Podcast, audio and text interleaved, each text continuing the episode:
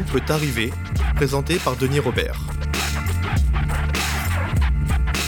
Un parrain à la Maison Blanche avec Fabrizio Calvi.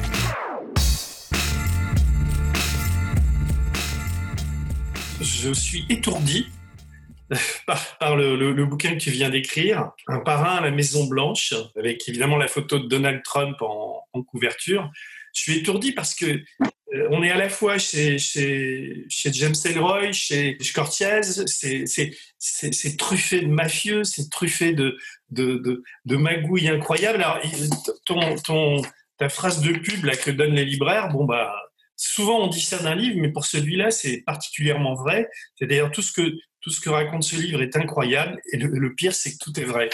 Quand on suit l'actualité de, des États-Unis et de Donald Trump, on, présuppose un certain nombre de choses. Sauf que là, on les lit et on se dit, chaque fois qu'on tourne une page, on se dit, mais merde. Alors, le, truc qu'on se dit tout le temps, c'est comment ce type a-t-il fait pour, pour, toujours s'en sortir, pour jamais être mis inculpé, jamais. Euh, y comment c'est possible? Ouais, ça c'est le mystère absolu, euh, celui que je n'ai pas euh, résolu, peut-être que peut-être en, partie. Il aurait dû être inculpé, si tu veux, mais je sais pas, des dizaines de fois hein, pour hmm. participer à cette association mafieuse, euh, détournement, chantage, euh, escroquerie, banqueroute, mais je veux dire vraiment un nombre incalculable de fois, et pourtant il n'a jamais, jamais été inculpé.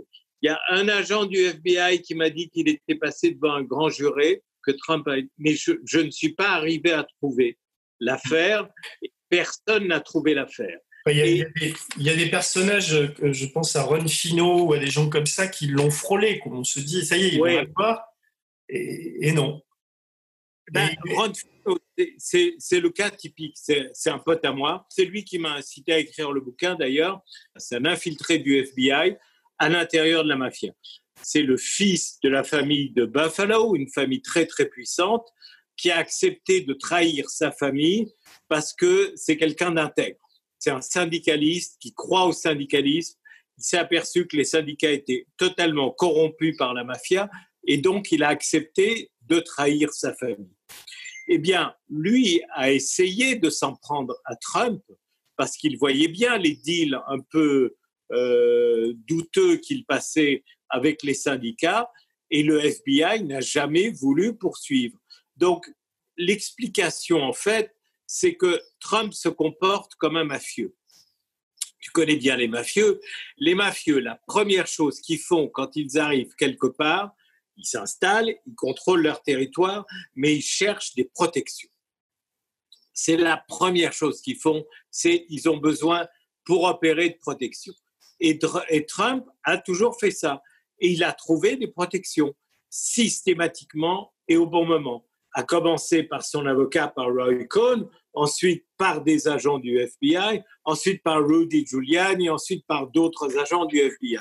Donc, on va, euh, si tu veux, euh, je vais te poser plein de questions et on, va, on, va, on va les prendre un par un. Enfin, un par un, pas tous, hein, parce que Sinon, on en a pendant, on en a pour deux jours, quoi. Mais, euh, mais d'abord, je voudrais, je voudrais que, que, tu te présentes parce que es, euh, moi, je te connais, je, je, connais ton travail puisque on s'est croisé peut-être à Libération il y a très longtemps.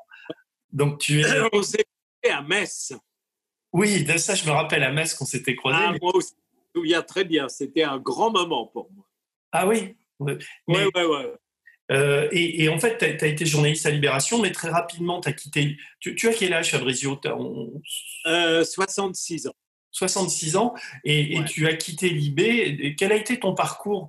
Et, comment on en arrive à écrire un, bouquin comme ça? Euh, Si tu veux, moi j'ai quitté Libé quand, quand Serge a décidé de rouvrir.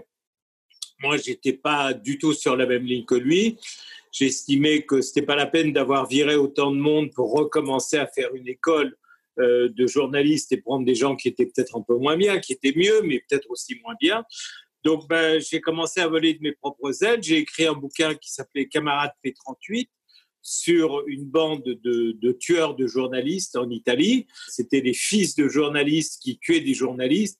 Il se trouve que moi, je les ai tous connus. J'ai connu les victimes et j'ai connu les tueurs. On est en quelle année, là, Fabrizio? Quand tu On est en 22-83.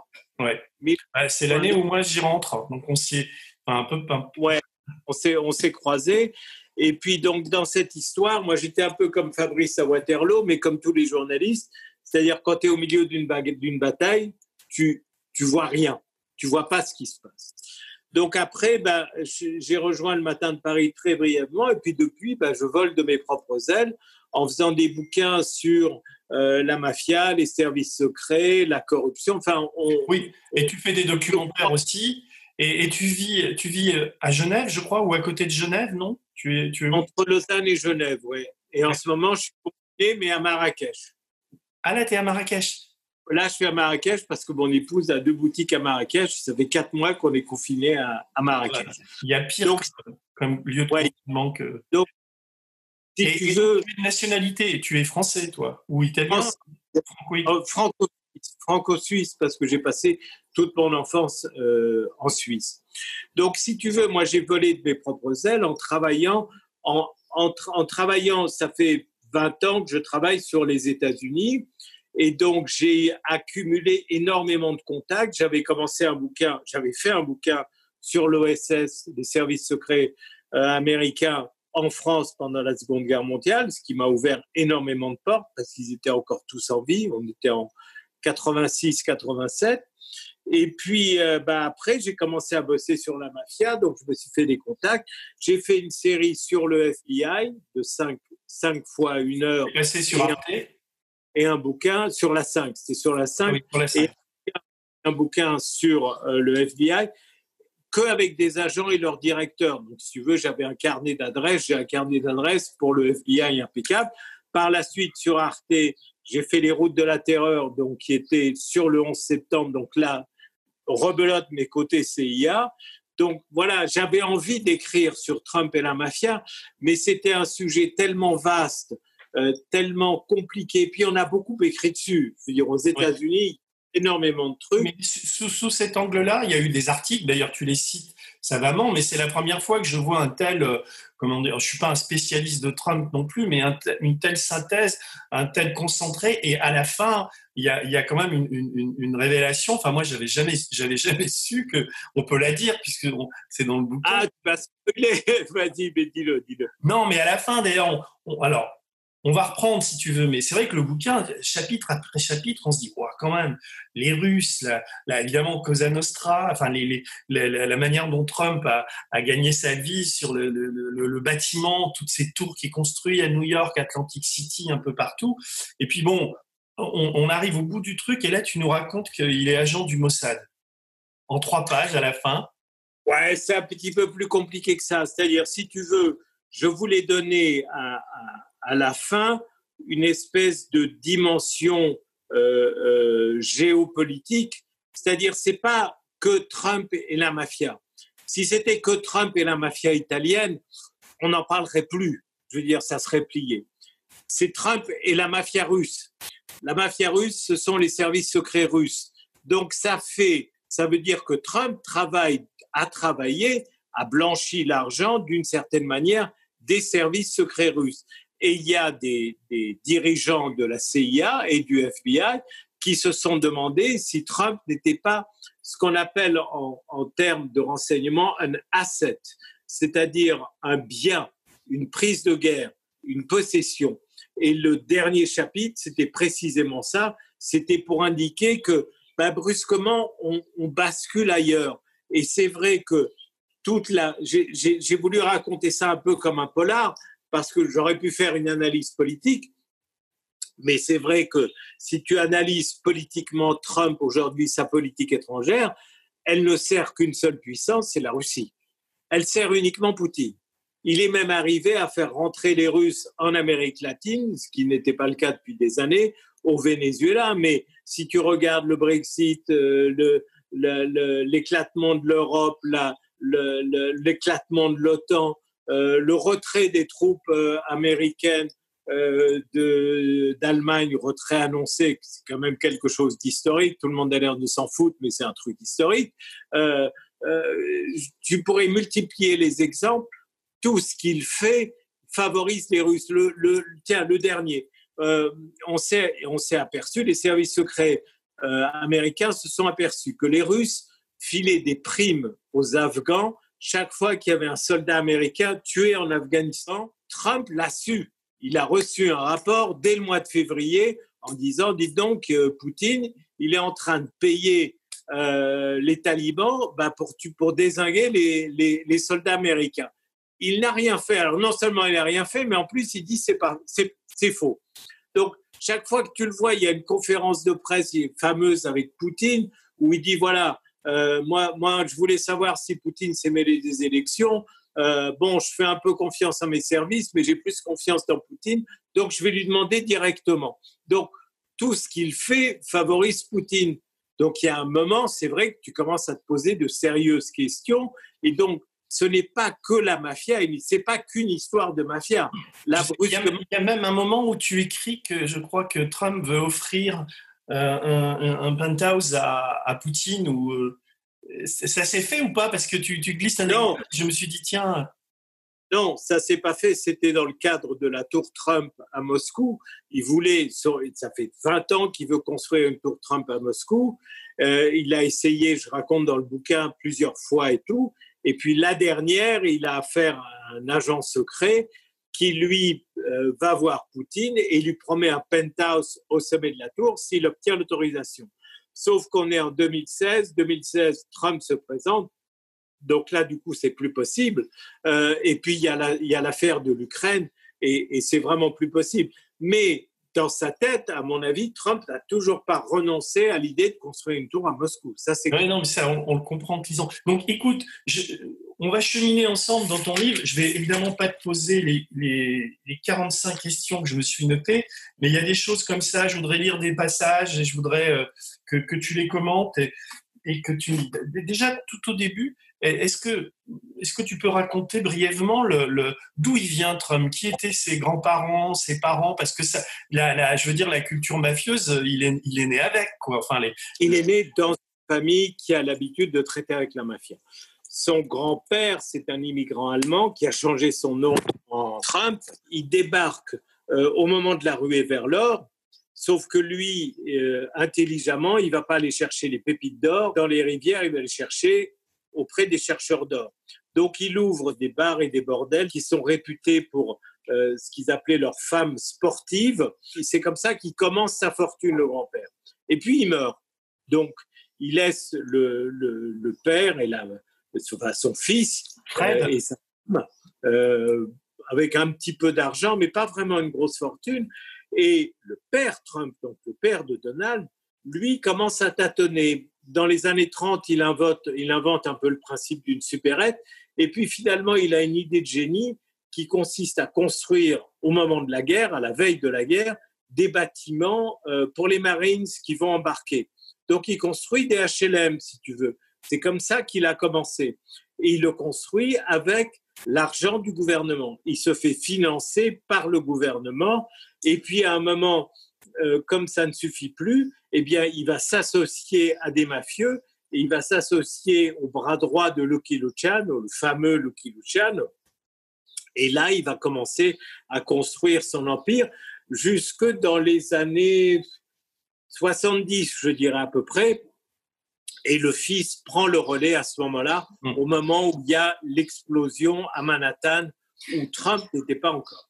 Alors, en, te, lisant, on a vraiment le sentiment que les, États-Unis sont une fédération, un pays où la corruption est complètement généralisée, quoi. Même, même et surtout le, FBI, euh, CIA, enfin tout le monde a l'air d'en croquer. Et, euh, comment dire, euh, Trump apparaît comme le, la, comment dire, la monstruosité de ce système contre qui les journalistes, les, les, les enquêteurs, les, les attornés qui essaient n'y arrivent pas. Donc tu as une sorte de, de, monstre comme ça qui, qui, qui s'est développé et qui aujourd'hui à la face du monde et, et, et nous renvoie l'image d'un pays complètement corrompu. Je me trompe ou? Non, pas du tout. Ça, ça pour moi, c'est la grande découverte, c'est l'ampleur de la corruption aux États-Unis. C'est quelque chose qui est juste incroyable. Je, je te prends un exemple. Dans, dans les années 80, il y avait, moi je l'ai connu, à, à Manhattan un chevalier blanc qui luttait contre la mafia, qui s'appelait Rudy Giuliani, Rudolph Giuliani. Il aurait pu signer l'appel, ton, ton, fameux appel des juges. Il faisait partie de ces juges emblématiques, des juges vraiment qui luttent contre la mafia. Et il a démantelé la, la fameuse commission, le gouvernement, et il s'est attaqué aux associés de Trump, y compris euh, Fat Tony Salerno, le chef de la famille genovese, euh, que, Trump avait rencontré et qui travaillait avec Trump. Mais il s'est arrêté à Fat Tony Salerno. Il n'a pas poursuivi Trump. Et tout le monde s'est demandé, mais pourquoi est-ce qu'il s'est arrêté là? Pourquoi est-ce qu'il s'est arrêté en, bon chemin? Il avait fait plus de la moitié du boulot. Il restait plus qu'à boucler Trump. Et on s'est aperçu ensuite qu'il avait bloqué, il a fait bloquer une enquête sur Trump qui aurait pu faire plonger Trump. Et en échange de quoi Trump lui a financé sa campagne électorale quand il s'est présenté six mois plus tard comme maire. Donc, le nœud, c'est vraiment l'argent. Donc, si tu prends quelqu'un qui c'était vraiment l'Eliot Ness à l'époque, il était réputé incorruptible, Giuliani, mais il avait besoin d'argent pour sa campagne électorale, et eh ben donc, du coup, il a fait euh, appel à Trump. Et ça, se euh, et ça se reproduit, mais à tous les échelons de cette histoire, on assiste à, cette espèce de filet de protection que Trump installe autour de lui grâce à son argent. Ses enfants ont failli plonger aussi. Euh, et ils, avaient un, avocat euh, face à eux, un procureur qui était assez, assez teigneux, qui avait la réputation d'être teigneux, qui était Cyrus Vance Jr., qui hmm. était le procureur de, de DSK précisément. Eux, ce qu'ils avaient fait, ils avaient vendu des appartements de, de la tour Trump Soho qui était invendable parce que c'était un espèce d'appart-hôtel. Euh, tu achetais des chambres, mais tu pouvais pas rester plus de 180 jours dedans. bref, c'était invendable. Mais ils sont arrivés à le vendre en disant, de toute manière, ça s'arrache comme des petits pains, c'est à 90% rempli. Et les malheureux qui ont plongé là-dedans, ben, ils sont aperçus qu'en fait, non, la tour, elle était déserte. Donc, ils ont porté plainte contre les fils, contre les enfants Trump, d'accord?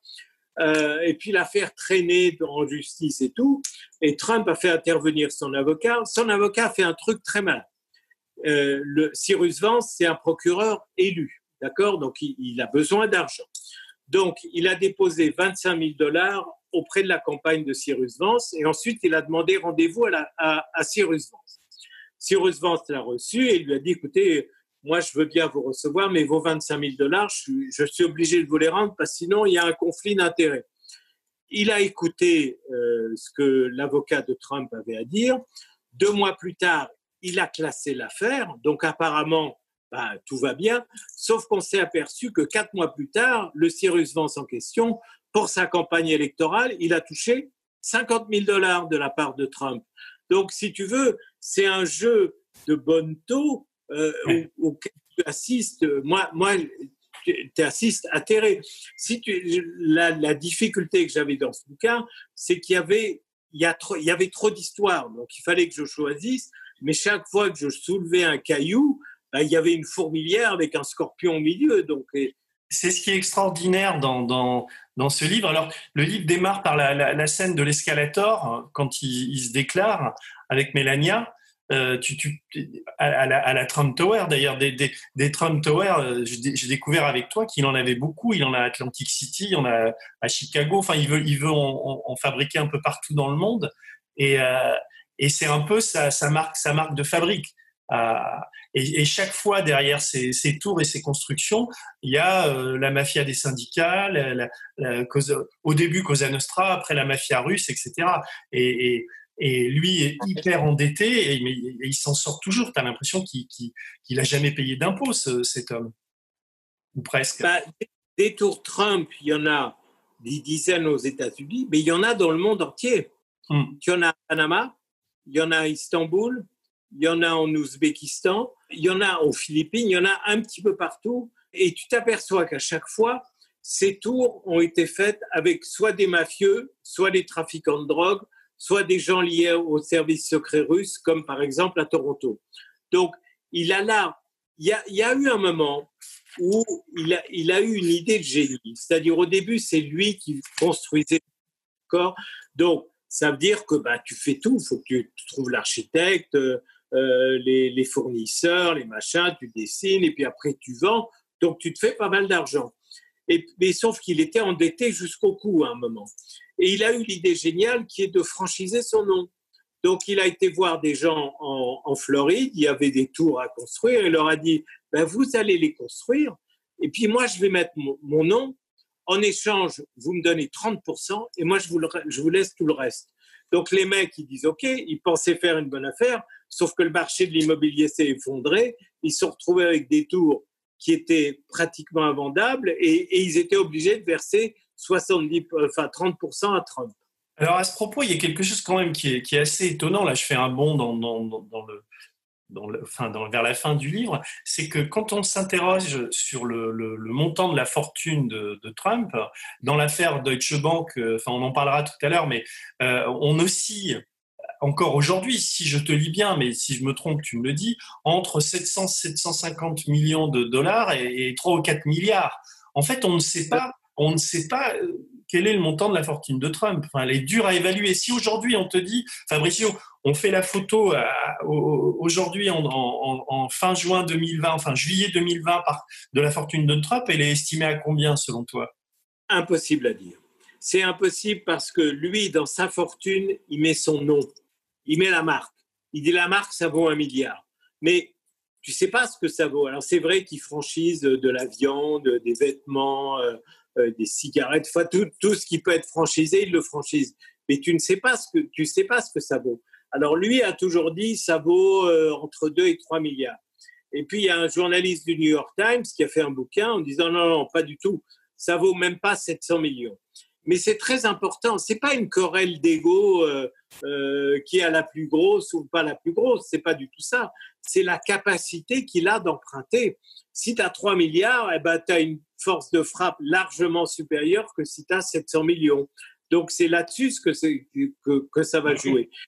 Mais si ça se trouve, il est même complètement ruiné et il est totalement entre les mains des banques. C'est plutôt ça la, vérité. Et, en tout cas, c'est ce que montre l'affaire Deutsche Bank. Ça, c'est clair.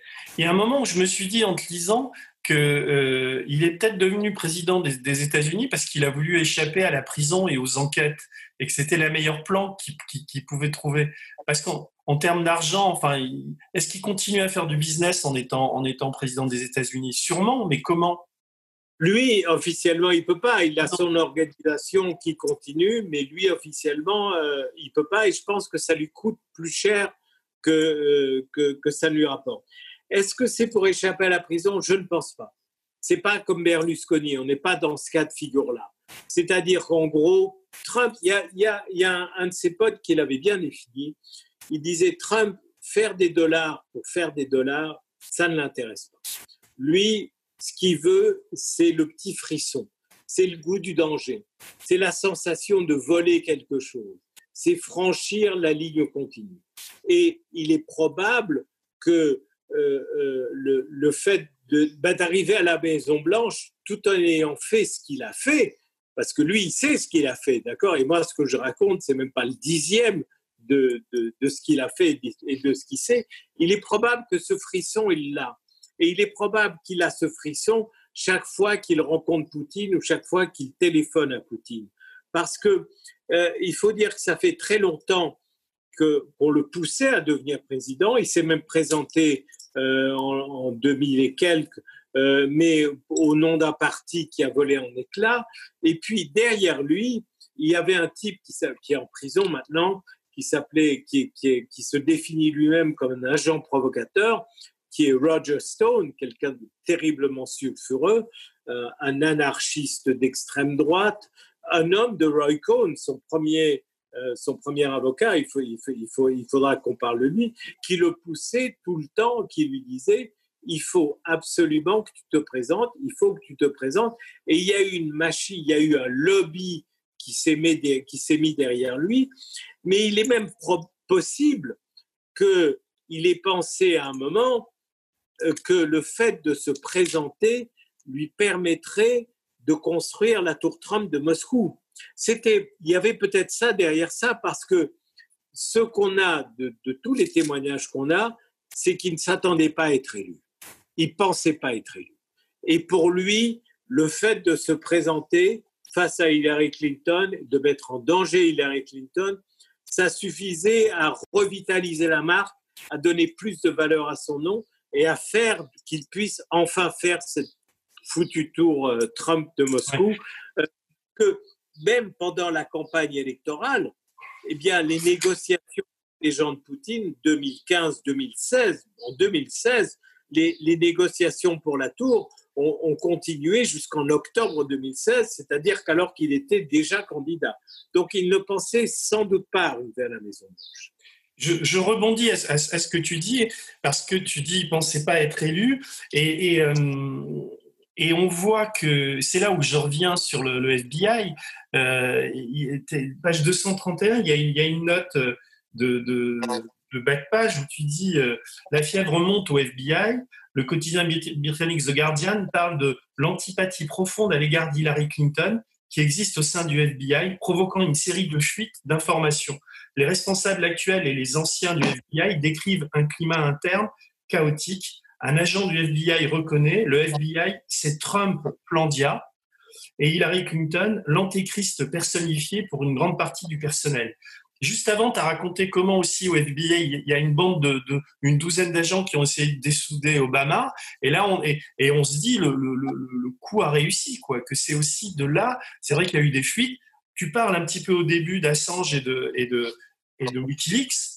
Et, on, est, et ça, ça a largement contribué à l'élection de Trump. Donc, on voit bien que derrière tout ça, enfin, tu ne vas pas au bout parce que sans doute tu n'as pas suffisamment enquêté, mais on, on, on subodore qu'il y, y, y, a des grosses manips et qu'on est, on est, on est face à un montage.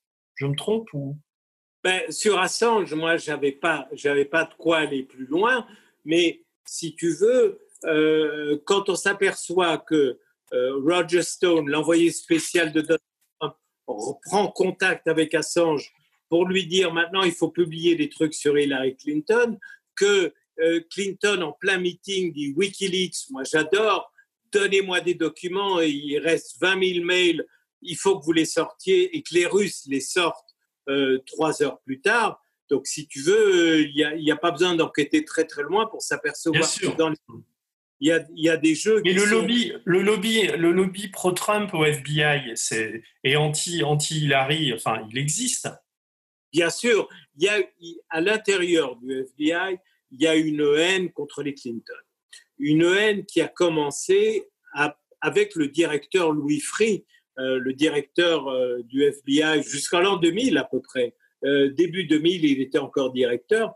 Et Free pour une raison que j'ignore, détestait euh, Clinton et n'avait qu'un souci, c'était de le mettre en prison, de le faire tomber, de l'impeach. Pour te dire, au plus fort de l'affaire Lewinsky, euh, euh, il envoie des agents à la Maison-Blanche alors qu'il y a un dîner protocolaire pour prendre l'ADN de Bill Clinton en plein dîner protocolaire. Donc, t'imagines un peu ce que ça peut faire. On interrompt le président, président va dans une pièce à côté, et puis il y a les agents du FBI avec leur tige à coton en train de prendre l'ADN. Donc c'est vraiment une haine profonde. Et cette haine profonde est relayée par des agents du FBI, dont un qu'on a rencontré, euh, qui s'appelle James Kallstrom, qui était l'ancien directeur euh, du bureau de New York, un ancien de la lutte antimafia, précisément, et antiterroriste, qui est très très proche de Louis Free et qui partage cette haine. Et c'est lui qui va organiser à l'intérieur du FBI des réseaux euh, pro-Trump euh, et anti-Clinton très très puissants qui vont finir par faire basculer le directeur de leur côté. Hum.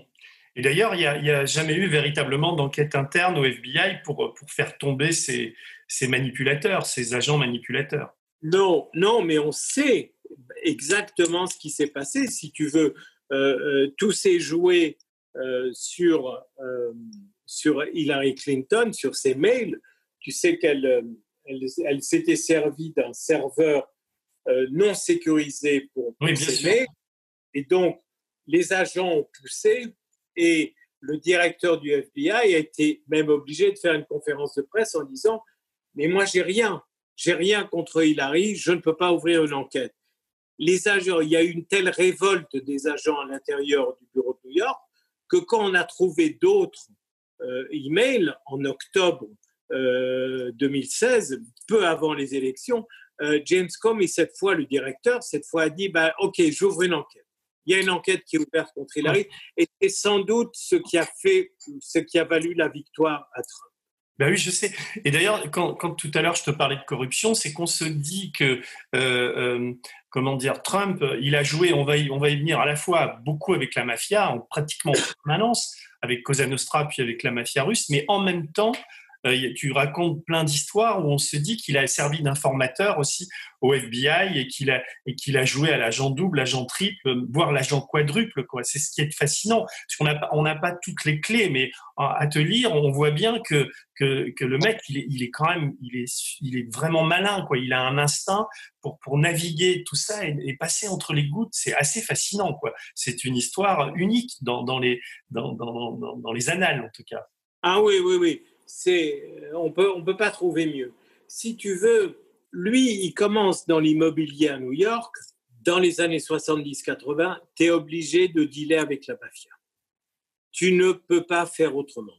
Tu veux construire euh, New York, par exemple, euh, euh, les, chantiers, tu peux rien entreposer sur, sur un chantier à New York à cause de la place. Donc, il faut que les camions arrivent et décharge la marchandise prête à être employée en temps voulu. Euh, d'autant que lui se sert d'un procédé révolutionnaire pour sa tour Trump, euh, qui est du, pré, du, du, du, béton préassemblé, qui est assemblé ailleurs et qui va être amené dans des tonneaux, dans des camions, tu sais, avec les tonneaux qui tournent. Et dès que les camions arrivent, eh ben, le, le béton est coulé sous forme de poutre c'est plus des poutres métalliques, mais c'est des poutres en béton. Bien. Les camions, le trafic des camions, les camionneurs sont contrôlés par un syndicat très puissant qui sont les Teamsters, qui est le syndicat de la mafia, d'accord? Et Jimmy Hoffa, enfin bon, toutes, les fois. Et Trump, lui, eh ben, il va passer un deal avec ces syndicats-là, d'accord? Alors que les autres patrons faisaient un, un bloc, les Teamsters menaçaient de faire grève, les autres patrons faisaient bloc face aux Teamsters. Lui, il a cassé ce bloc et il a été négocié directement avec les mecs de la mafia. Et qu'est-ce qu'il a fait? Eh bien, il a, il a payé les Teamsters. Donc, il y avait des gens des Teamsters qui étaient partout sur ces chantiers, même s'ils étaient là à rien foutre. Il y en a un, par exemple, son seul boulot, c'était euh, de dire couler le béton, allez, plus de béton. Il y a un mec, c'était uniquement son boulot, d'accord? Et le chef des Teamsters pour la Tour Trump, en échange, a reçu trois appartements. Il a eu droit à trois appartements gratos, mmh.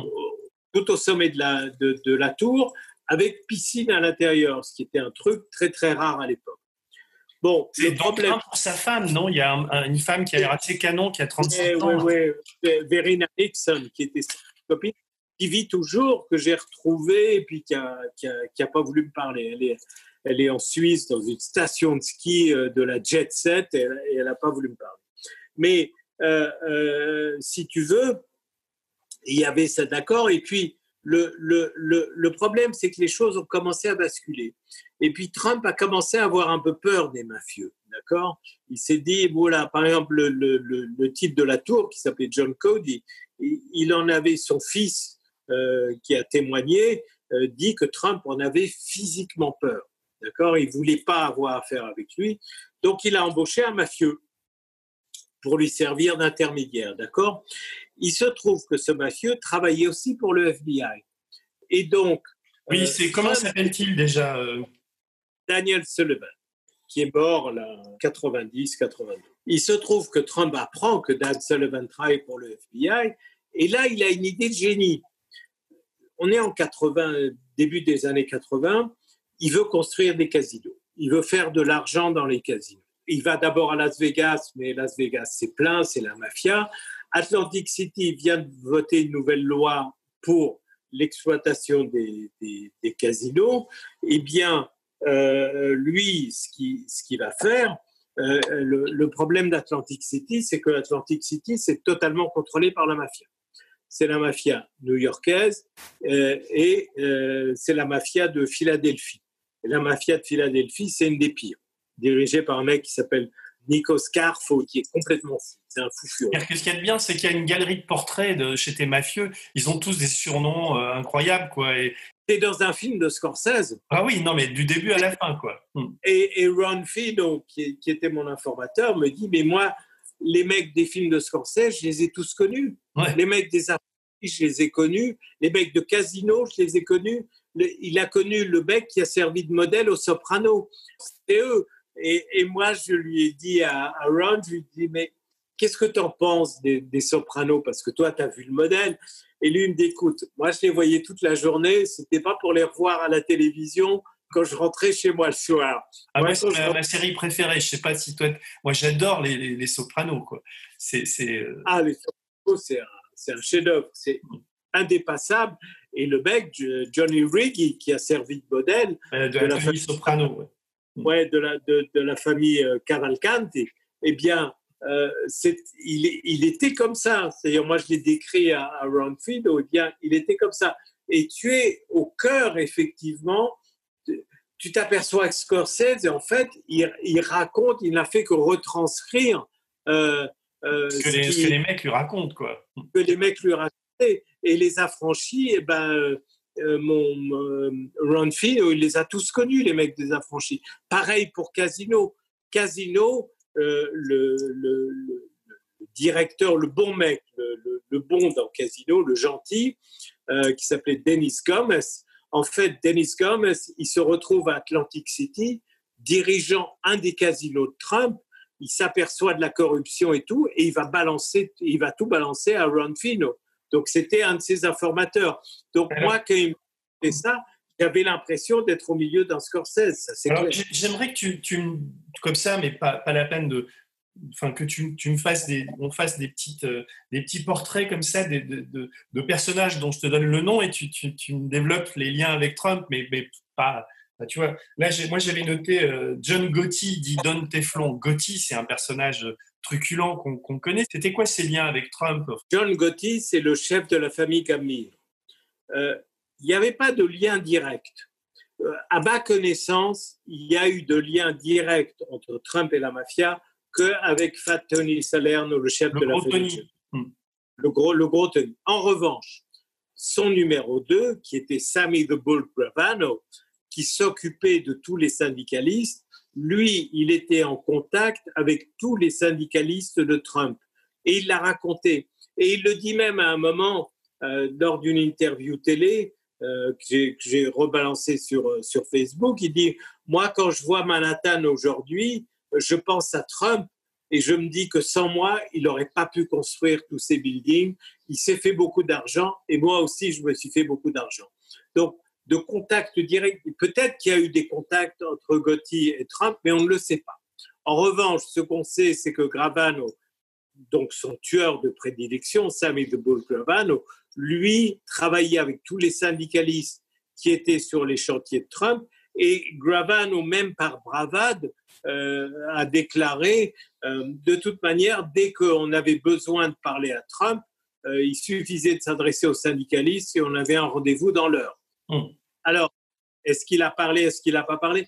À l'époque, Gravano, moi, moi je l'avais fait approcher et tout, mais il voulait beaucoup d'argent pour, pour raconter, puis moi, je n'avais pas, pas les moyens. Et puis, ce qui m'intéressait surtout, c'est de brosser ce portrait. C'est un, un, portrait extraordinaire je, crois me souvenir que Paul Manafort, tu, vois, il a participé à la campagne de, Trump. C'était son directeur de campagne. Paul Manafort, c'est assez passionnant, c'est un lobbyiste, un des lobbyistes les plus puissants euh, de Washington, euh, un proche de, de, Roy Cohn aussi à l'époque, bien sûr. Sa spécialité, c'était tous les dictateurs de la planète. Dès qu'il y avait un dictateur, il y allait en Angola, au Chili, n'importe où, il représentait euh, ce dictateur aux États-Unis et auprès du, auprès du Congrès. La seule exception qu'on connaisse, le seul homme d'État qui a eu affaire à, à, lui directement ou indirectement, en tout cas dans l'équipe, a eu affaire, c'est un Français, c'est Édouard Balladur, puisque Manafort, ah oui, Manafort est impliqué dans l'histoire des, euh, des corvettes dans, dans, les pots de vin de, de Taïwan. Il y a bien sûr, sur Karachi, oui, bien sûr. Je pas relevé ça. Si, si, il y a toute une histoire euh, avec Manafort. Euh, en gros, il a blanchi un pot de vin euh, qui était. C'était pas Karachi, c'était Sawari, c'était sur ah les, oui, c'est autre chose. C'est les, oui, les- corvettes. les- les corvettes, hein. Mais il me semble que c'était lié à Karachi. Dans, mon- dans, dans ma tête, c'était lié à Karachi, ne serait-ce que par l'investigation. Et il a servi à blanchir de l'argent qui passait par un Saoudien. Donc, si tu veux, et lui, il- on le retrouve au cœur de tout ça.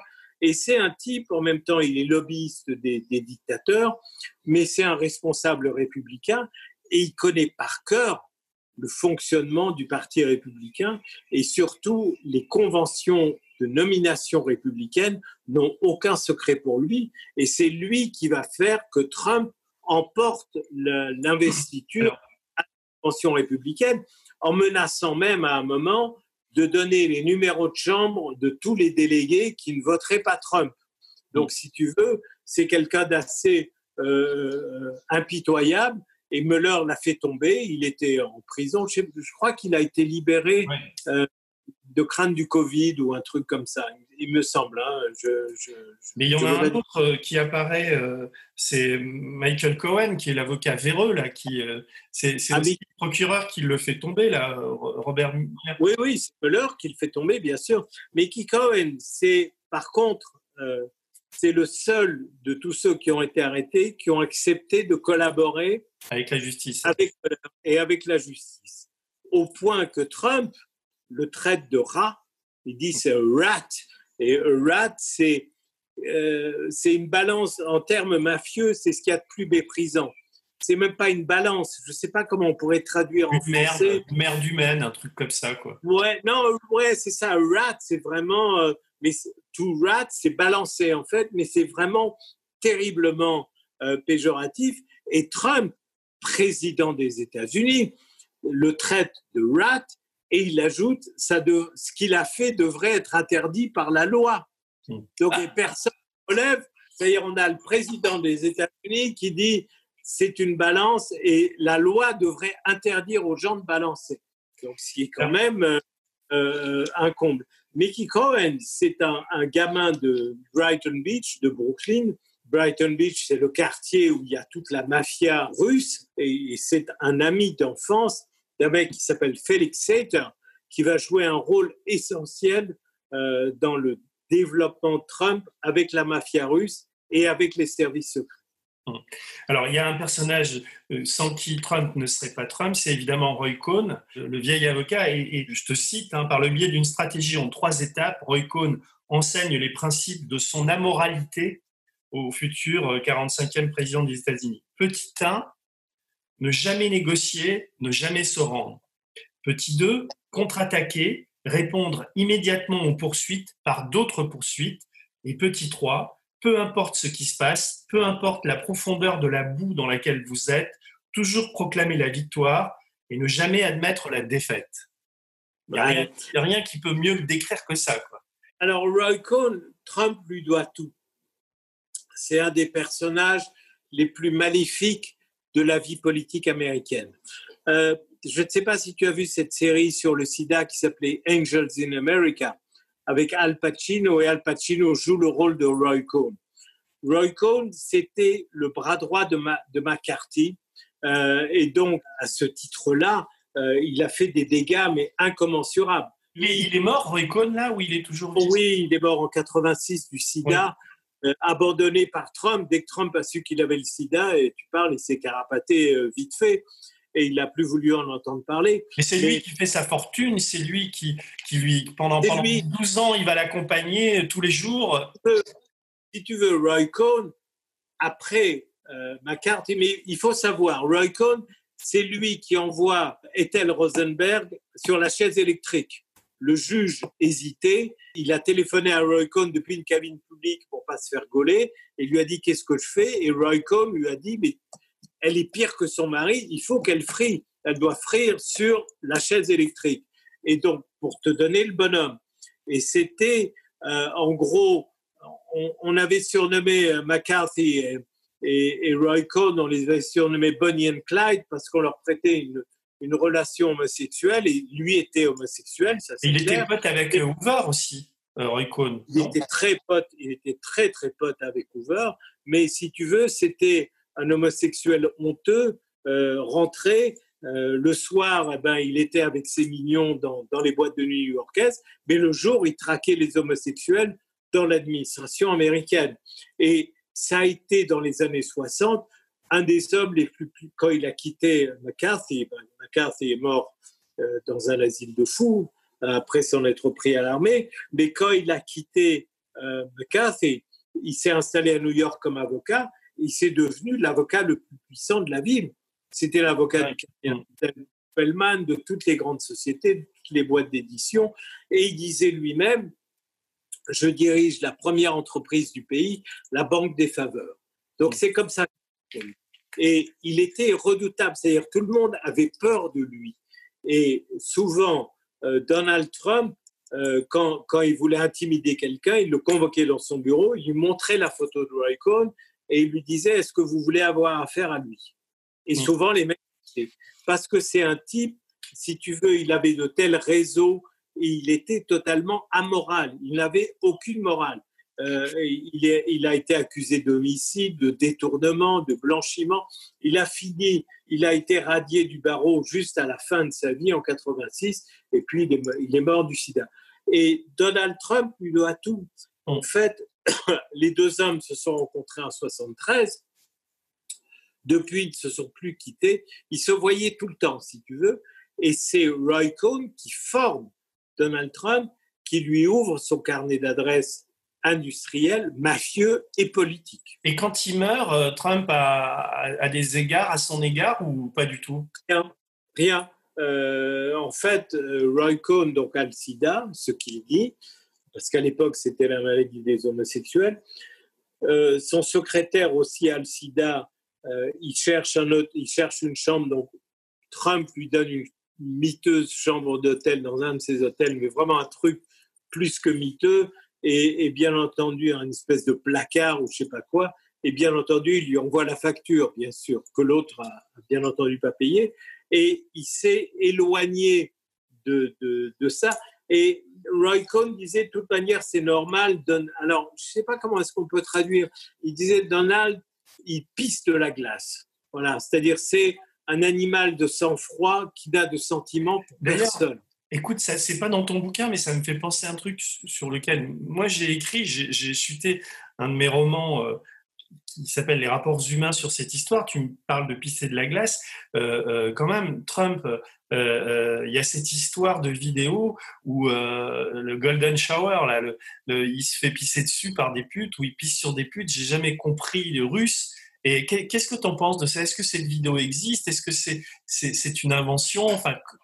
Toi qui, qui, connais bien les dessous là, parce que c'est vraiment une histoire très mystérieuse. Est-ce que tu peux le en parler Alors, l'histoire est la suivante c'est un détective privé, un ancien du MI6 qui enquête sur Trump, qui s'appelle Christopher Steele, qui va à Moscou et qui monte un dossier qui, qui prouverait, selon lui, il a rencontré, il a eu des témoignages, il a rencontré des putes, des, des macros, des gens qui lui ont parlé, que la haine de Trump pour Obama, contre Obama, était telle que quand il a été à Moscou pour le concours de Miss Univers qu'il possédait, donc les dates correspondent, euh, il s'est fait donner dans le plus grand hôtel de la ville euh, la suite occupée par Obama et il a fait venir des putes en leur demandant de pisser sur le lit, faire un plan euro en gros, ce qu'on appelle un plan euro. Est-ce que c'est vrai, est-ce que c'est faux, j'en sais rien. C'est vrai que les, services soviétiques sont très friands de ce genre de choses, et c'est vrai aussi que quelques mois avant, euh, ça c'est un, de mes amis journalistes qui l'a révélé, en Floride, euh, Trump se, rendait régulièrement euh, dans des boîtes plus que de striptease où une des spécialités des stripteaseuses, c'était de faire des plans euros. Donc, est-ce que c'est vrai, est-ce que c'est faux? Je pense qu'on n'aura jamais le fin mot de l'histoire. Ah Quand ça se passe, c'est-à-dire 2012-2013, les, les, Russes n'ont pas besoin de compromettre, de, de compromettre Trump, ils le contrôlent déjà. mm. à travers le blanchiment d'argent, à travers les histoires de la Deutsche Bank et tout. Donc ça, c'est un élément de plus, mais bon, euh, ils n'en ont pas j'ai encore une question, ce que je me suis noté, c'est un personnage qui apparaît très peu dans ton livre, mais qui pour moi euh, reste assez mystérieux, c'est Mélania, sa femme. On connaît les conditions de leur rencontre, qui sont assez sulfureuses, puisque Mélania lui aurait été présentée par un des amis de Trump, qui était Jeffrey Epstein, le milliardaire pédophile. Donc, si tu veux, les deux hommes étaient très proches à un moment, et puis ils se sont euh, séparés. C'était l'époque où Trump était entre deux mariages, il était célibataire, il faisait la fête tout le temps, il faisait la fête des partout avec Jeffrey Epstein, au point que euh, à un moment, euh, Trump organise euh, le concours de Miss Pop Bomb Girl USA. Il demande à quelqu'un de lui organiser, il va pas le faire lui-même, bien sûr. Et le type fait venir des Pop Bomb Girls de tous les États-Unis avec des jets privés, tout ça et il s'aperçoit en fait que la soirée, il y a toutes les pop, pop girls et comme juré, il y a Trump et Jeffrey Epstein. Donc il va voir Trump en lui disant mais c'est pas possible, vous pouvez pas être que tous les deux avec ses filles et l'autre lui dit laisse tomber, les portes se sont fermées et voilà. Donc Mélania, qu'est-ce qu'elle vient faire là-dedans? Honnêtement, c'est un mystère. Comme sa première femme, on sait que Ivana a été euh, surveillée de très près par les services secrets tchèques et par les services secrets russes, donc euh, par, par incidence, dès les années 73, c'est-à-dire au moment où, il commence à, où elle commence à fréquenter Trump.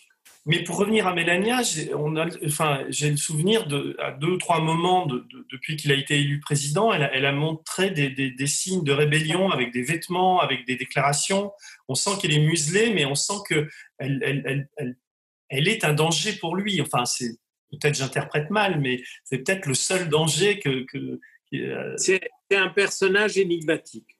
Euh, je serais romancier, c'est vrai que c'est un personnage, là je, reconnais bien là le romancier qui sommeille en toi, c'est, tu as l'impression, en gros, tu la regardes sur toutes les photos, tu as l'impression qu'elle fait la gueule, qu'elle s'emmerde, qu'elle n'a pas envie d'être là, elle ouais. des vestes, elle dit je vous emmerde, euh, écrit dans le dos. C'est vrai qu'il y a un mystère. Tu te dis, qu'est-ce qu'elle fout là? Qu'est-ce qu'elle sait euh, et quels dégâts est-ce qu'elle peut faire? Pour le moment, on n'en sait rien. Si, si, je suis éditeur, je, je lui propose euh, 500 euh, millions de dollars pour ses mémoires, tu vois, quand, elle, quand ils seront sortis de cette galère, ce qui n'est pas sûr, mais je te poserai la question tout à la fin de ton pronostic avec Biden et tout ça. Mais avant, j'ai encore des petites questions à te poser. Euh, alors, il y a un moment où tu dis, mais tu vas pas plus loin, parce que dans, la, comment dire, la typologie des mafieux, enfin, quand tu t'intéresses un peu à l'histoire de la mafia, Meyerlansky, euh, c'est quand même le parrain des parrains, quoi. Il n'y a pas plus, au firmament des parrains, il y a, cet homme. Et tu dis à un moment donné que Trump est, un homme de paille de Meyerlansky. comment et pourquoi tu dis ça? Alors, ça, c'est un des scoops du bouquin.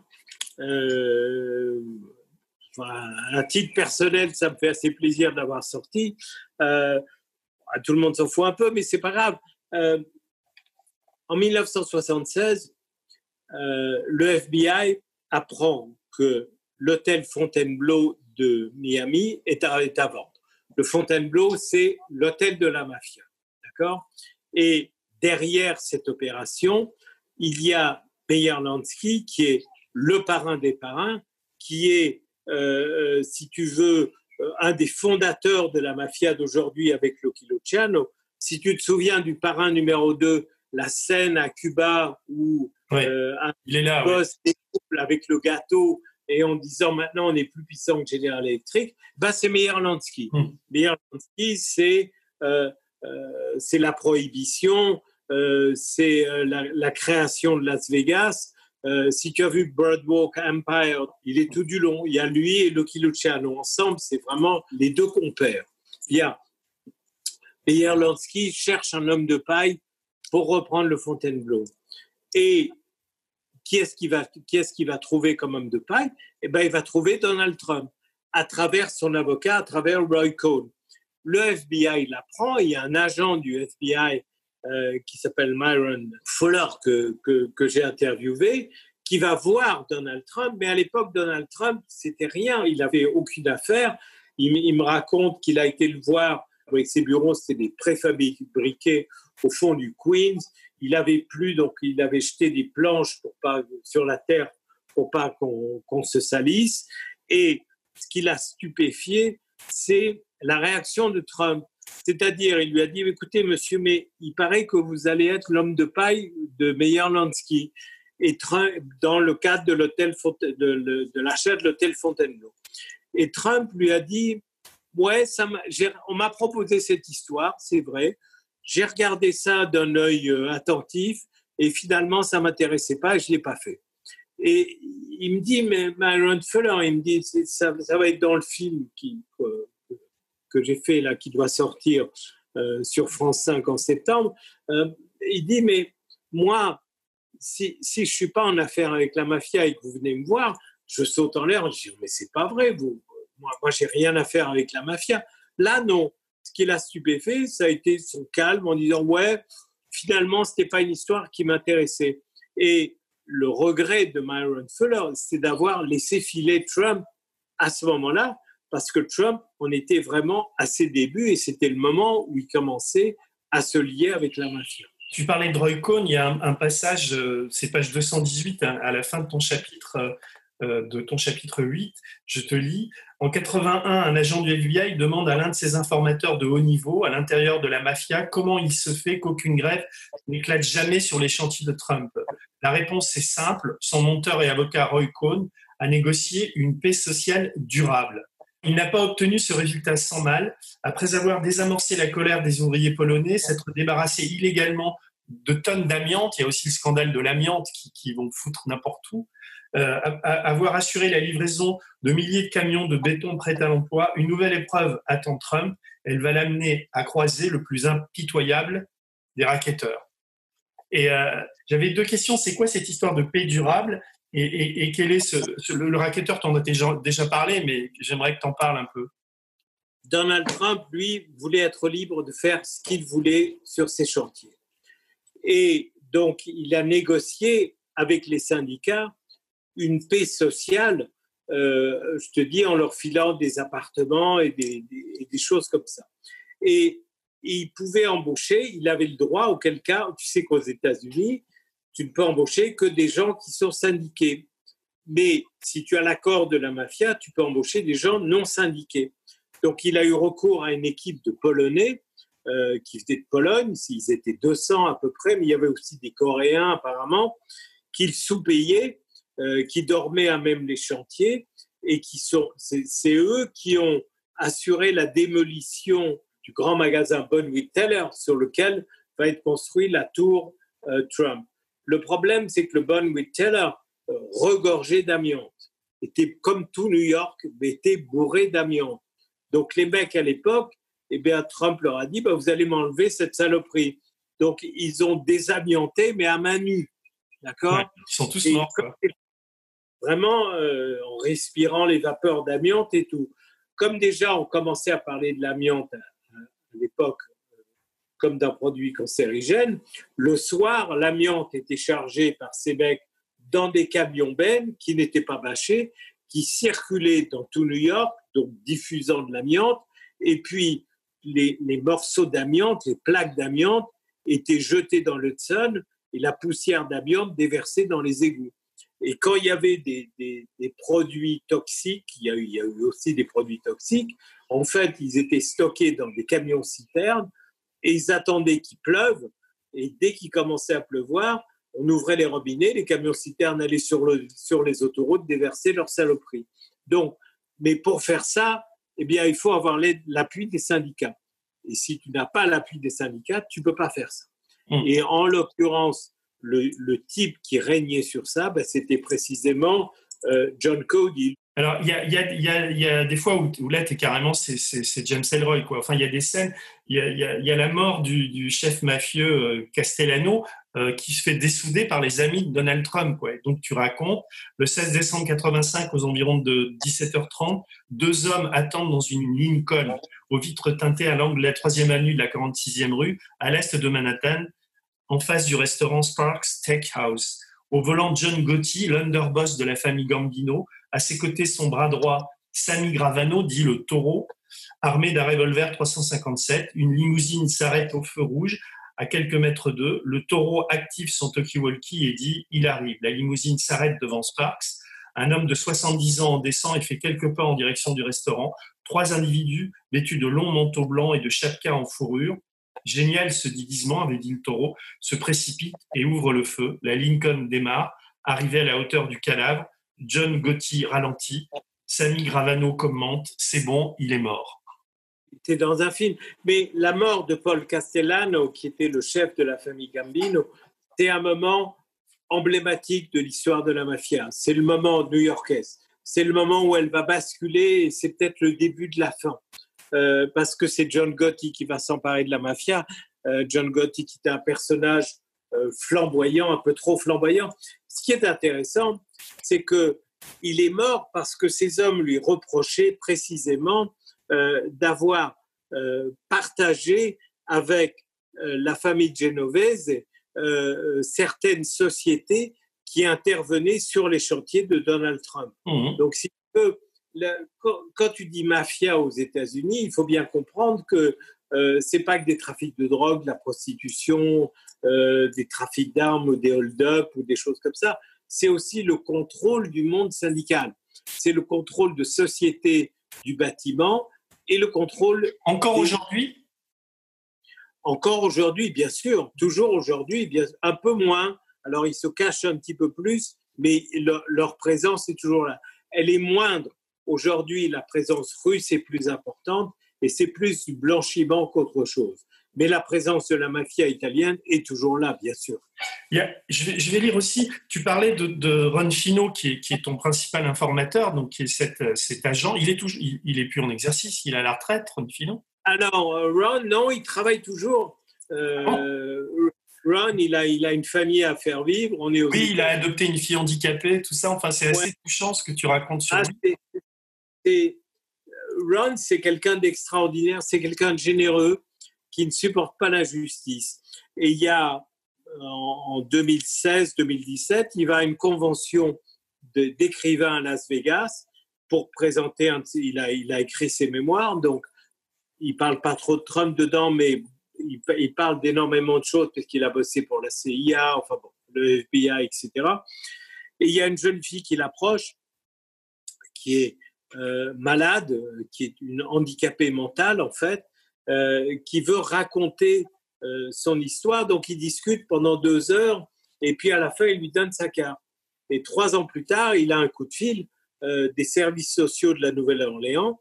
Il dit écoutez, voilà, on a une jeune fille, elle est handicapée mentale, elle sait à peine, elle parle mal et tout. elle vient de se faire violer, rouer de coups. Euh, elle a 18 ans, donc on ne peut pas la garder. Euh, on n'a pas d'asile pour elle, donc sinon on va la remettre à la rue. Et, Ron dit, bah, écoutez, vous me l'envoyez. Et il l'a reçue chez, lui, chez lui, il avait une famille, il l'a adoptée, et, c'est comme sa fille, et je l'ai rencontrée, et c'est comme sa fille. Je veux dire, elle, a, évolué ou elle, elle, est toujours handicapée enfin, grâce Elle est toujours elle est toujours handicapée, hmm. euh, mais elle écrit. Donc, elle a écrit un bouquin qu'on peut trouver nom de Amanda Fino, euh, racontant sa maladie. Et, Ron l'a aidé à faire ça. Et il continue toujours, il donne des cours euh, pour les douanes, pour le FBI, pour la CIA. Et moi, il, a beaucoup bossé aussi sur, sur Trump et les Russes, mais ça, il ne veut pas en parler parce qu'il y a des opérations qui sont toujours en cours. Ben, on, va en parler dans la dernière partie de l'entretien. Je, voudrais quand même citer ton ami Ron Fino, là, parce que c'est la lettre qu'il écrit à Joe Griffin. Et Griffin, c'est un, un, type qui travaille au FBI, ou euh, c'est ça? Et donc. Euh, c'est un, un, mec du FBI qui a été détaché pour nettoyer les syndicats. Donc, c'est à la fois un syndicaliste et un mec du FBI. Alors, euh, euh, euh, Ron Fino lui écrit le 6 mars 97, il lui dit Cher Joe, Donald Trump, comme son père, est lié à la mafia depuis de nombreuses années. J'ai eu quelques conversations discrètes avec Sam Golvano, Rigi, donc Rigi c'est Tony Soprano, Lorello, que des mafieux. Je pourrais parler pendant des jours et des jours de la façon dont la famille Trump a aidé et écouté la mafia, écrit Fino, qui ne croit guère aux dénégations de Trump. Mes sources, donc il cite ses sources, Léo Capizzi, Roger Impérial, etc., savent tout de sa démolition illégale du Bowen Teller en 1980, du Grand Dayat et d'autres, y compris certains travaux à Atlantic City. Comme je l'ai mentionné lors de notre réunion, les opérations de Phil Schwab sont une excellente manière d'attraper les officiels corrompus de la Luna, etc., etc. Je les connais bien et ils donnent, ils donnent plein de détails, quoi. Donc cette lettre, quand même, c'est une lettre. Euh, euh, elle était jamais sortie ou euh, tu la rends publique Si tu es en France, tu sors un, un, document comme ça et que tu es, je sais pas moi, cher, euh, cher Joe, Emmanuel Macron, comme ça. Enfin, je veux dire, tu prends un président des. Tu as, une plainte en et une interdiction du livre. Non, mais je ne veux pas dire que Macron soit mafieux. Ce que je veux dire, c'est que euh, le fait d'avoir écrit ça, et, et, si c'est faux, c'est c'est vraiment très diffamatoire. Quoi. Donc, il n'a ah. jamais été inquiété. Euh, c'est Ron, si tu veux, qui m'a poussé à écrire ce bouquin d'une certaine manière. Ça, faisait longtemps que je tournais autour de cette idée. Puis mon épouse m'a dit il faut vraiment faire un bouquin sur Trump et tout. Je disais oui, mais il y a quatre grandes bios aux États-Unis sur Trump qui sont géniales, à commencer par celle de Wayne Barrett qui est extraordinaire. Euh, tu as des papiers dans Esquire, dans Vanity Fair, dans tout ce que tu veux qu'est-ce que je vais amener de plus? Je veux dire, je ne vais pas euh, faire un bouquin pour pomper Vanity Fair, Esquire et tout. Je pourrais... Bon, c'est pas connu en France, mais euh, voilà quoi. Je veux dire. Euh... Ouais, c'est pas très intéressant. Ouais, c'est, ça peut être très intéressant, mais moi, ça m'intéresse pas. Il me faut un plus. Et puis, j'ai, j'ai revu Ron, que je connaissais depuis des années, et euh, lui m'a dit, mais moi, Trump, j'ai des choses à dire. On a commencé à parler, et puis j'ai dit, oui, mais ok, mais il faut prouver tout ça. Et il me dit, mais j'ai mes archives. Et donc il a conservé, il a 10 000 pages de rapports qu'il a rédigés pour les syndicats et pour le FBI sur, pas seulement sur Trump, mais sur la mafia et les syndicats. Donc là, je me suis dit, OK, banco. Là, là, j'ai de quoi faire. Je, je. Et puis, j'avais envie de faire le portrait de Ron.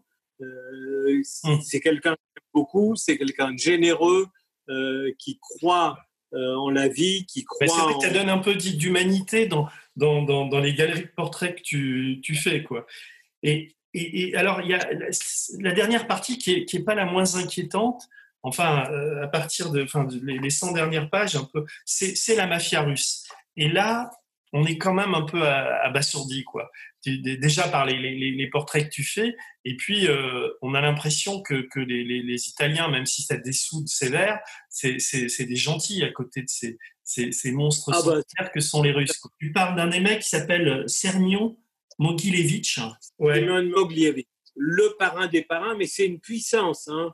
C'est vraiment en Ukraine, c'est lui qui règne sur le gaz, sur l'électricité. Il a des banques, il a euh, il y, a même eu une task force dans les années 90 pour lutter contre lui. Alors, je te, je te cite, donc, euh, Semyon dit Zveva, dit le cerveau, le mal absolu, 1m80 et 100 kg, uniquement dédié au crime. Pour le FBI, il est le mafieux le plus dangereux du monde, une menace stratégique susceptible d'affecter l'économie mondiale d'un seul coup de fil, etc., etc. Le gangster le plus malfaisant du monde. Euh, oui, il ressemble au personnage d'Orson Welles dans La, soif du mal. C'est ce que tu dis. Mais alors, Monsieur... quel, est le rapport entre, entre, entre ce mec et, Trump? Alors, rapport direct, je n'en sais rien. Tout ce qui est certain, c'est que dès qu'il y a un mafieux qui est autour de Donald Trump, c'est un homme de Moglievich. Est-ce que Trump, Moglievich, je n'en sais strictement rien. Mais, dès qu'il le premier mafieux qui arrive aux États-Unis, c'est un homme de Boglievich qui s'appelle David Bogatin, qui, qui va être responsable après d'un scandale monstrueux en Pologne et puis en Autriche, mais qui arrive aux États-Unis et qui fait un scandale de détournement de la TVA euh, sur les produits pétroliers. Il avait 200 stations-service euh, à Brooklyn et en fait, eh ben, la TVA, il l'a gardée pour lui. Puis dès que les impôts se présentaient, au lieu de rendre la TVA, eh ben, il faisait faillite et puis il disparaissait. La première chose qu'il fait, c'est blanchir son argent. Et où est-ce qu'il le blanchit Dans la tour Trump, il va acheter cinq appartements qu'il paye cash. Et Trump est là, hein, bien sûr, il signe euh, dès demain, il, est là. Et puis Bogatin, il va s'enfuir parce que le FBI le recherche. il va aller se réfugier en Autriche où il a ouvert, où il a créé une banque. En Autriche, il est démasqué, il s'enfuit, il va aller en Pologne. Il a une garde privée avec des types qui ont des uniformes, avec des boutons dorés, des trucs comme ça. Il crée le, premier réseau de banques euh, privées en Pologne. Euh, là, d'après ce qu'il dit, Lech Walesa, le, président Walesa, euh, propose de le racheter. Il refuse. Euh, Valença lui propose de faire du trafic d'armes en échange avec la Libye, en échange de son réseau. Il refuse. Et là, le scandale éclate. Toute son histoire sort dans la presse polonaise et il est extradé aux États-Unis où, où, il a purgé une peine d'une dizaine d'années de prison, un truc comme ça. Mais tous les gens qui sont autour de Trump, qui gravitent dans son entourage, sont tous des gens qui, de près ou de loin, ont eu affaire à Bogdievich. Ce qui est un peu normal, on ne prête qu'aux riches puisque c'est le parrain des parrains absolus. Donc, tout le monde, tout, le monde a affaire à lui. Mais le deuxième mafieux, Ivankov, mmh. euh, qui était carrément réfugié, recherché par le FBI, il s'était carrément réfugié dans la tour Trump. Et puis, après, il a été dans les casinos de Trump, il fréquentait les. C'est là où tu racontes, euh, en une ligne, tu, tu, tu, dis que 1300 appartements euh, appartenant à, à, Trump ont été vendus en liquide, sans trace. 1300. Ouais, mais il y a eu 1300 opérations. Alors, parfois, c'était les mêmes appartements, bien sûr. C'était pas forcément les appartements différents, qui ont été vendus à des sociétés offshore, en se servant de sociétés offshore. Et donc, c'est impossible de remonter derrière. Et les trois quarts, effectivement, Mais étaient. Ça, j'arrive pas à comprendre. Aux États-Unis, il y a quand même, euh, comment ça s'appelle, euh, la... les agents du fisc. Hein? Il y a l'IRS, il y a l'IRS. Mais ça n'enquête pas sur un truc comme ça? Comment c'est possible Ça devrait. Ça devrait. Et ça devrait Mais pourtant, c'est encore une fois quand tu racontes ça, comment il réussit à échapper à ça? Tu racontes une autre histoire, euh, euh, le comment de, John Fonds avec YBM là, il est des, actions pourries qui montent là aussi, c'est Trump qui est derrière et les, Russes quoi. Il n'y a pas d'enquête. Non, c'est les, Russes. Mais regarde, voilà, je vais t'expliquer. Euh, un, des, un des gros trafiquants de dope euh, italien achète un appartement à Trump et il le paye cash. D'accord? Le problème, c'est que pour payer cash, déjà, il y avait des lois, donc il faut quand même qu'il y ait un minimum de vernis. Donc, pour ce faire, ils font un faux. D'accord? Il y a un comptable euh, qui fait un faux en écriture et qui fait passer l'argent euh, comme ça. Il y a un agent de l'IRS qui s'en aperçoit, qui va voir le comptable. Et le comptable lui dit, euh, ce n'est pas la première fois qu'il faisait des faux, le comptable lui dit, écoutez, moi je veux bien passer un deal avec vous. Si vous voulez, moi je vais porter un micro, je vais aller voir Trump et vous allez voir ce qu'il va me raconter. Et vous allez pouvoir faire plonger Donald Trump. L'agent de l'IRS, le problème, c'est que l'agent de l'IRS, c'était un type qui bossait pour le procureur de Manhattan Sud, euh, qui était le chevalier, le paladin de la lutte antimafia, qui était Rudy Giuliani. Et Rudy Giuliani était sur le point de quitter euh, sa fonction pour se présenter à la mairie. Donc l'agent de l'IRS a été voir Trump en deux heures, il, est ressorti en disant OK, le dossier est classé, il n'y a pas de problème, il n'y a rien à faire. Deux mois plus tard, Trump annonce que si Giuliani se présente à la mairie, il se fait fort de lui trouver 2 millions de dollars. Et trois mois plus tard, Giuliani se présente à la mairie. Voilà. Donc, c'est, c'est, comme ça qu'il s'en sort, si tu veux. Et c'est comme ça qu'il déjoue euh, euh, les enquêtes. Mais lui, il, il, a, il a un gros avantage, c'est qu'il commence euh, à travailler avec la mafia au moment où tout le monde s'en fout, avec la mafia italienne. Et puis dès que ça commence à se gâter, eh ben, il passe à la mafia russe. Et là, la mafia russe, ben, c'est autre chose, c'est l'argent, c'est le blanchiment d'argent.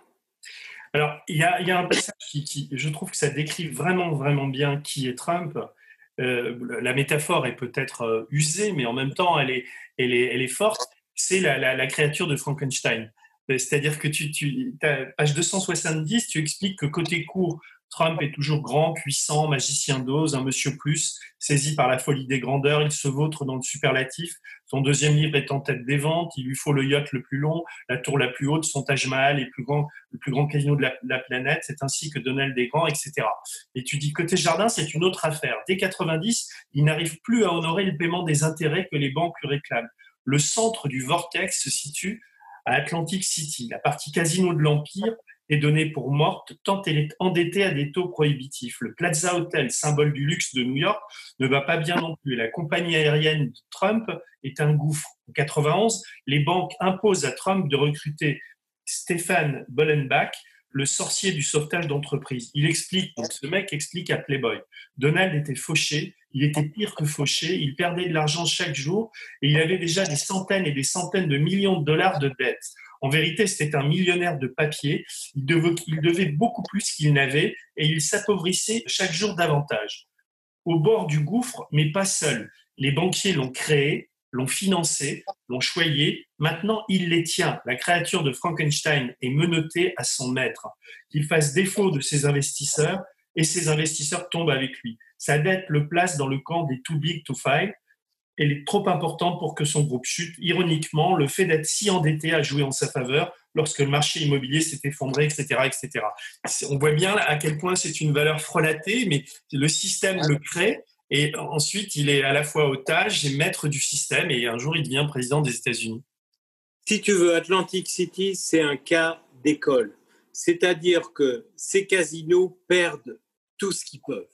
D'accord? Mais vraiment tout ce qu'ils peuvent. Et lui, il, fait quatre fois faillite, d'accord? Et puis lui, à un moment, il a une idée, il va titriser la dette. C'est-à-dire qu'il va avoir recours à Wall Street et en fait, ils vont émettre des junk bonds, bien sûr. Et sur son nom, les junk bonds flambent. Ça part, euh, ils sont introduits à 15 dollars, ça part à 30 dollars et à la fin, bah, ça valait plus qu'un dollar. Donc en fait, c'est les, les, petits actionnaires qui ont tout paumé dans, dans cette histoire.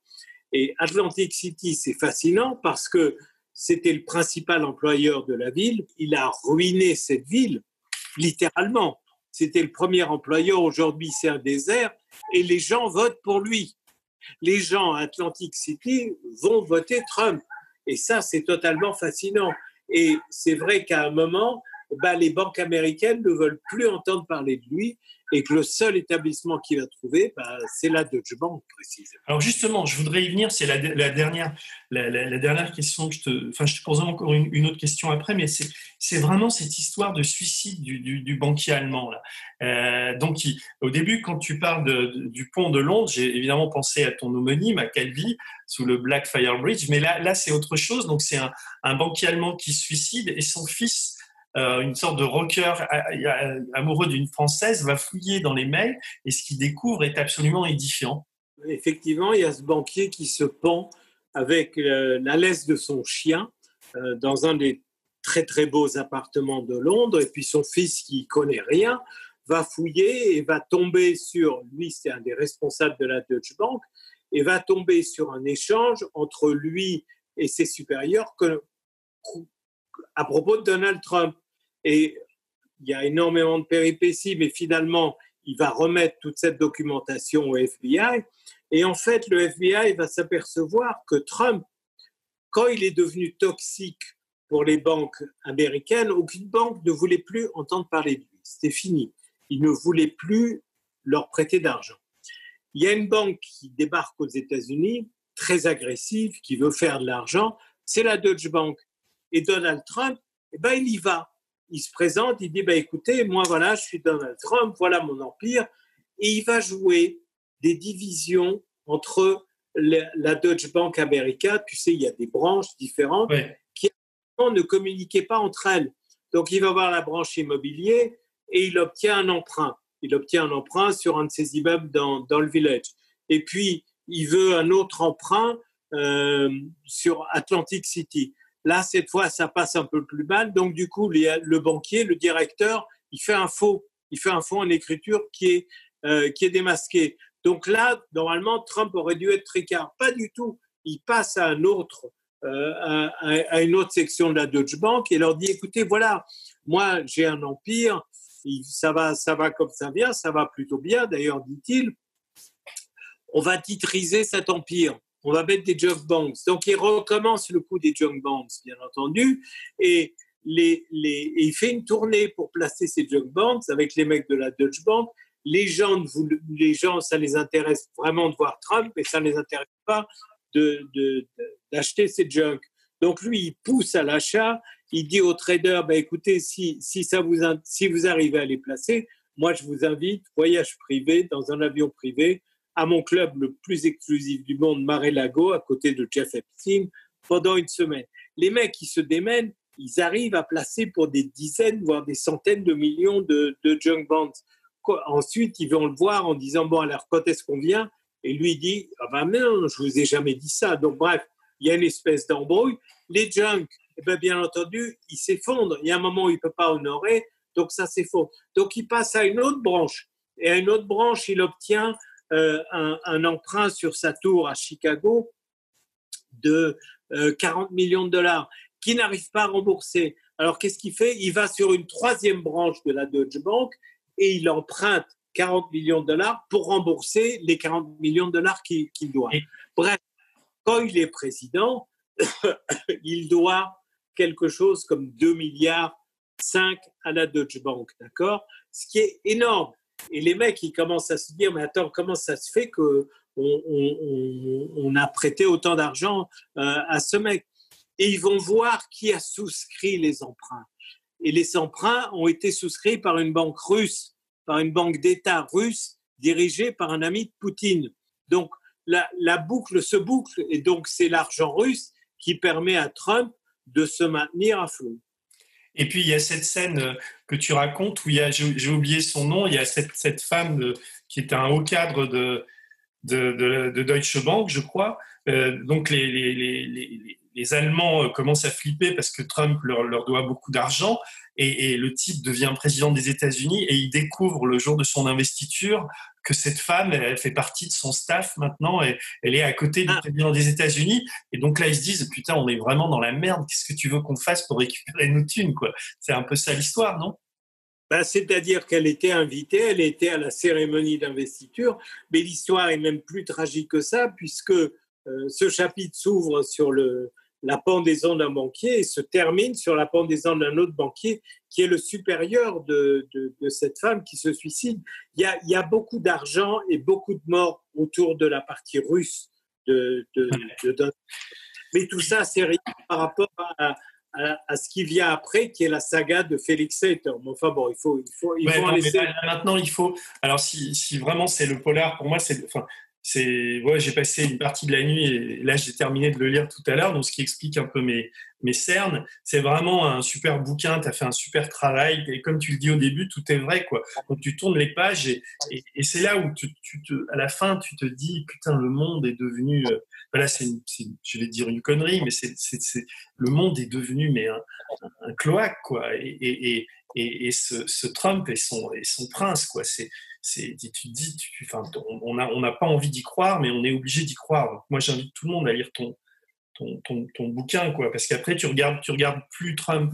Bah, déjà, tu as du dégoût quand tu vois le mec, mais, mais après, quand on va lire ça, tu te dis, c'est finalement moins lui que, que, le système qu'il a fabriqué qui, qui, est très inquiétant. Quoi.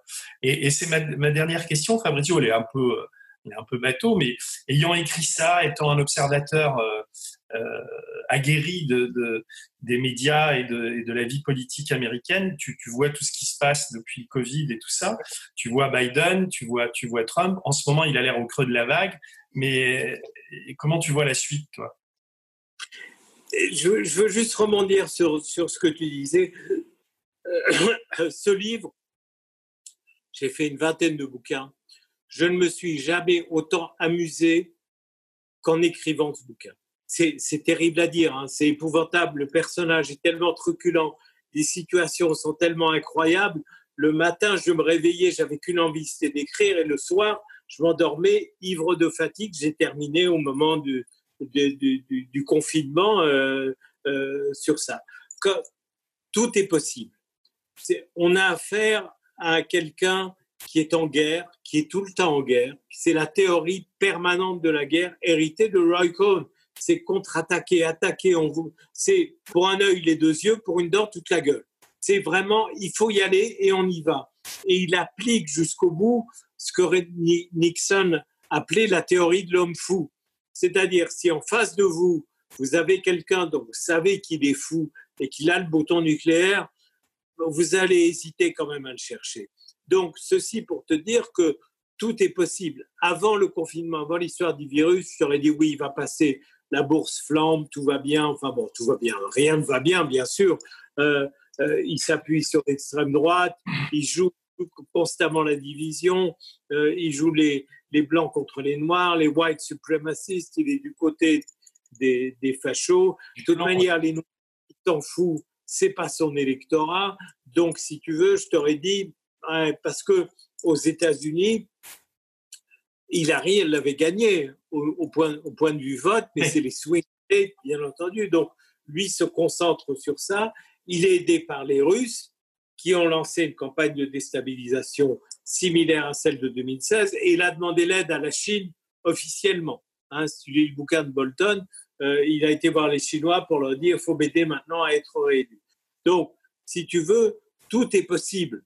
Euh, avec un mec comme ça, tu ne peux rien exclure. D'autant que Biden, euh, il n'est pas, il est pas flamboyant, quoi. Enfin, il y a des. Non, il n'est pas flamboyant. Euh, son... Alors, lui, il cherche des histoires avec l'histoire de l'Ukraine sur sur Biden. le, le, problème, c'est que les démocrates n'ont rien à opposer, et lui est un démagogue. Et les démagogues, eh ben, jusqu'à un certain point, il y a un moment, ça s'arrête, mais jusqu'à un certain point, ils sont, ils, sont capables de tout.